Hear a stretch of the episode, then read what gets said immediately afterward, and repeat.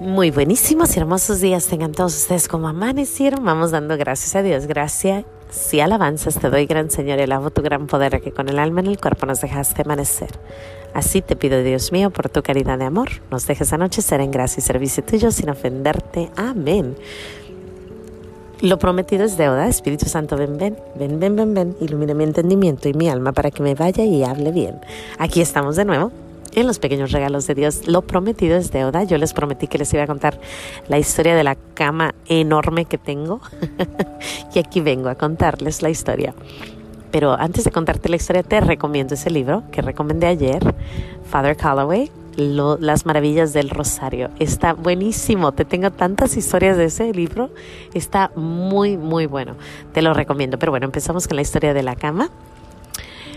Bueno, si tú llegas a mi casa, mi casa es una casa sencilla, una casa humilde para una familia de Estados Unidos. Eh, probablemente no es la más grande que hayas visto, incluso probablemente es una de las casas chicas, ¿no? Y todo está pues pequeño, ¿no? Un comedor pequeñito, una cocina pequeña, un, todo está pequeño, ¿no? Camitas, eh, todo.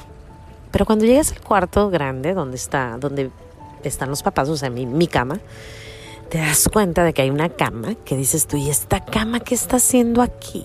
Más o menos como en Guadalajara cuando vas manejando y, y ves casononas y dices, ¿y esta casa qué está haciendo aquí? Pues así, así, igual, ¿no? El barrio raro y mal y de repente una casonona que dices tú, ¿y eso? Así está mi, mi cama. Y yo seguido decía, bueno, ¿cuándo voy a cambiar esta cama? Ay, esta cama enorme. Y es que esa cama la compramos cuando había dos ingresos en mi casa, cuando mi esposo y yo los dos trabajábamos, cuando no había niños y cuando no habíamos decidido estar uno en casa y el otro trabajando. Así que bueno, se compró con un cuando se, se podía, ¿no? Una cama grande, enorme, pesada, está hecha de madera, tiene, eh, el espaldo es de, de cuero, está increíble, que si tú, o sea, no, no se puede mover, es enorme. Y en vez de patas, tiene todo lo de alrededor, es, un, es madera, madera, madera, madera. Muy bonita la cama, pero pues yo creo que pertenece allá por los tiempos de, de la reina Isabel en México. no sé, en algún lugar muy raro, ¿no? Pero bueno, la cama ahí está. Y bueno, seguido de, de repente hay dos cosas. Le canto una pared que está bloqueando mi cocina y mi comedor. Le canto esa pared que no me deja verte. Y la otra le canto esta cama, qué cama, qué cama. y bueno, ahí está la cama. Seguido me pregunto, Señor, ¿por qué está esta cama aquí? ¿Qué, eh, de verdad, te lo, te lo cuento de corazón. No me quejo de ella porque pues tenemos cama y la verdad es que nos va a durar yo creo que toda la vida, Dios quiera. es grande, es pesada. Te lo estoy exagerando porque de verdad te lo prometo que es grande. y nuestro Señor tenía un plan, un muy, muy buen plan, que yo no entendía hasta hace como dos semanas. Bueno, cuando movimos esa cama de, un, de donde vivíamos antes a donde vivimos ahora, se tomaron más o menos unos seis, seis hombres para subir pedazo por pedazo de la cama. Cuando la acomodaron, entre todos la movieron y yo quería que me la movieran un poquito más porque no estaba centrada y me dijeron, no, está pesadísima, ahí quedó, ahí se queda, se acabó, ¿no? Entonces yo de vez en cuando la limpio, de, le quito los, los, los colchones y me fijo abajo, limpio bien, hago todo lo que se tiene que hacer, ¿no? Pero la cama no se mueve, no se mueve, está ahí permanente. Hasta que hace dos semanas yo le digo a uno de mis hijos, ay, me provocaría mover esta cama, a mi chiquito, que tiene seis años. Y él me dice, mami, pues hay que moverla. Y digo, no, mi hijo, es que no se puede, es pesadísima. Dice, sí, vamos a moverla. Entonces él le habla a, sus a su hermanito, mi, mi, esposo no está, le habla a, a su hermano y entre su hermano, la niña y yo, o sea, los cuatro, empezamos a aventar, a tratar de empujar la cama pero no se mueve nada, nada, nada. Y otra vez, ¿no? Y empujamos, nada. Otra vez, ah, nada. No hay forma, no se mueve, la cama no se movió. Pero el niño se le ocurre una idea y dice, mami, vamos a rezar. Y nos vamos delante de nuestro Señor, se hincan los niños y yo los escucho y el niño empieza a rezar. Y le dice, Señor, si tú quieres, y ayúdanos a mover esta cama. Y el otro le dice, si es su voluntad. Y entonces el otro le dice, vamos a rezar tres padres, tres aves marías para la Santísima Trinidad. Y empiezan a rezar. Y yo estoy atrás y yo estoy, mi corazón está inquieto, incrédulo. Las dos cosas, inquieta, incrédula eh, pidiéndolo a nuestro Señor, Señor, este es el momento, ¿no? Mis hijos están suplicándote. Si tú les contestas, si hay una conexión entre Jesús y los niños, y los niños descubren el poder de Dios de esa edad, no hay poder ser humano, nada que se los pueda quitar. O sea, es un momento de verdad de fe, un momento importante para este niño de seis añitos pedirle a nuestro Señor que le ayude, ¿no?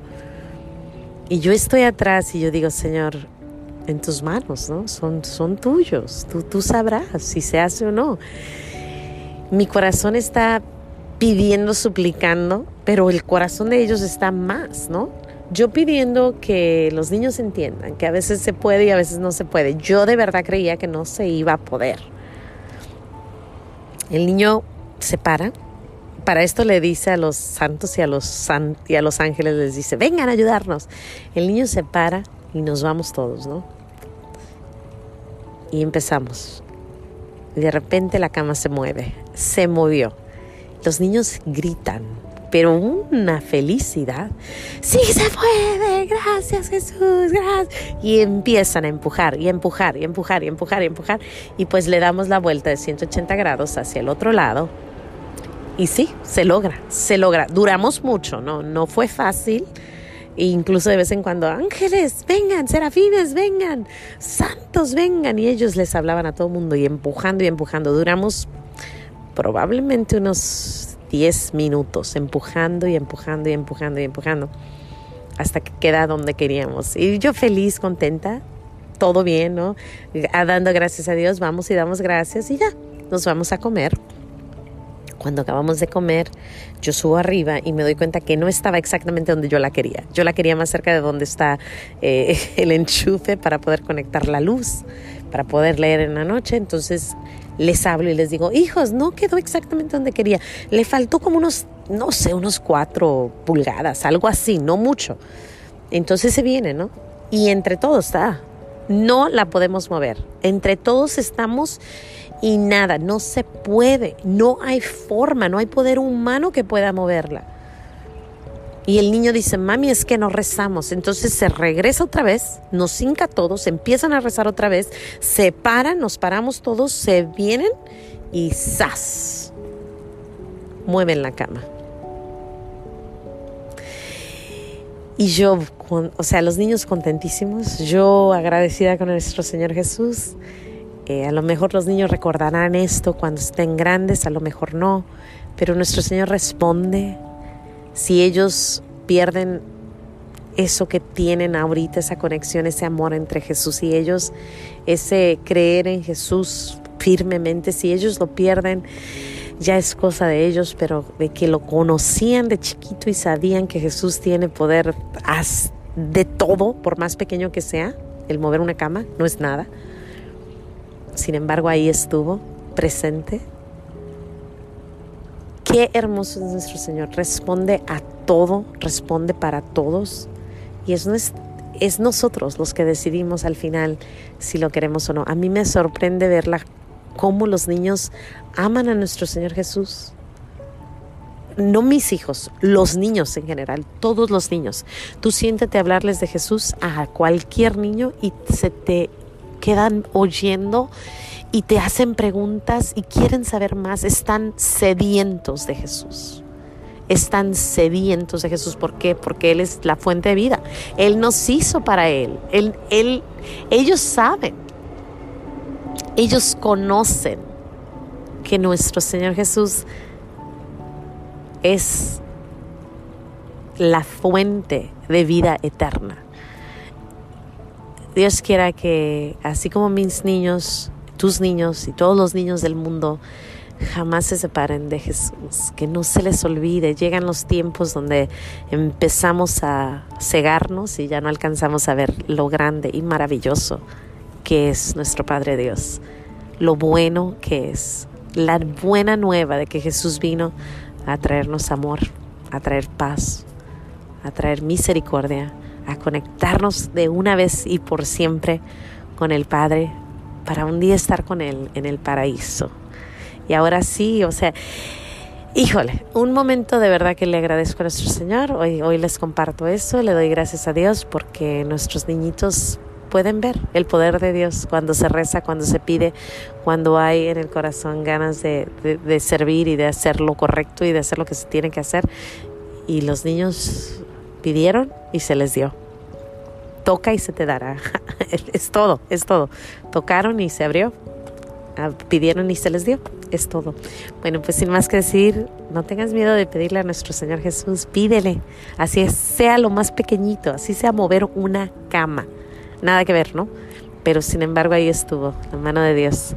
Dios te bendiga, no se te olvide decir gracias. Nos vemos aquí mañana, si Dios quiere, en los pequeños regalos de Dios, dándole gracias a Dios. Hasta mañana.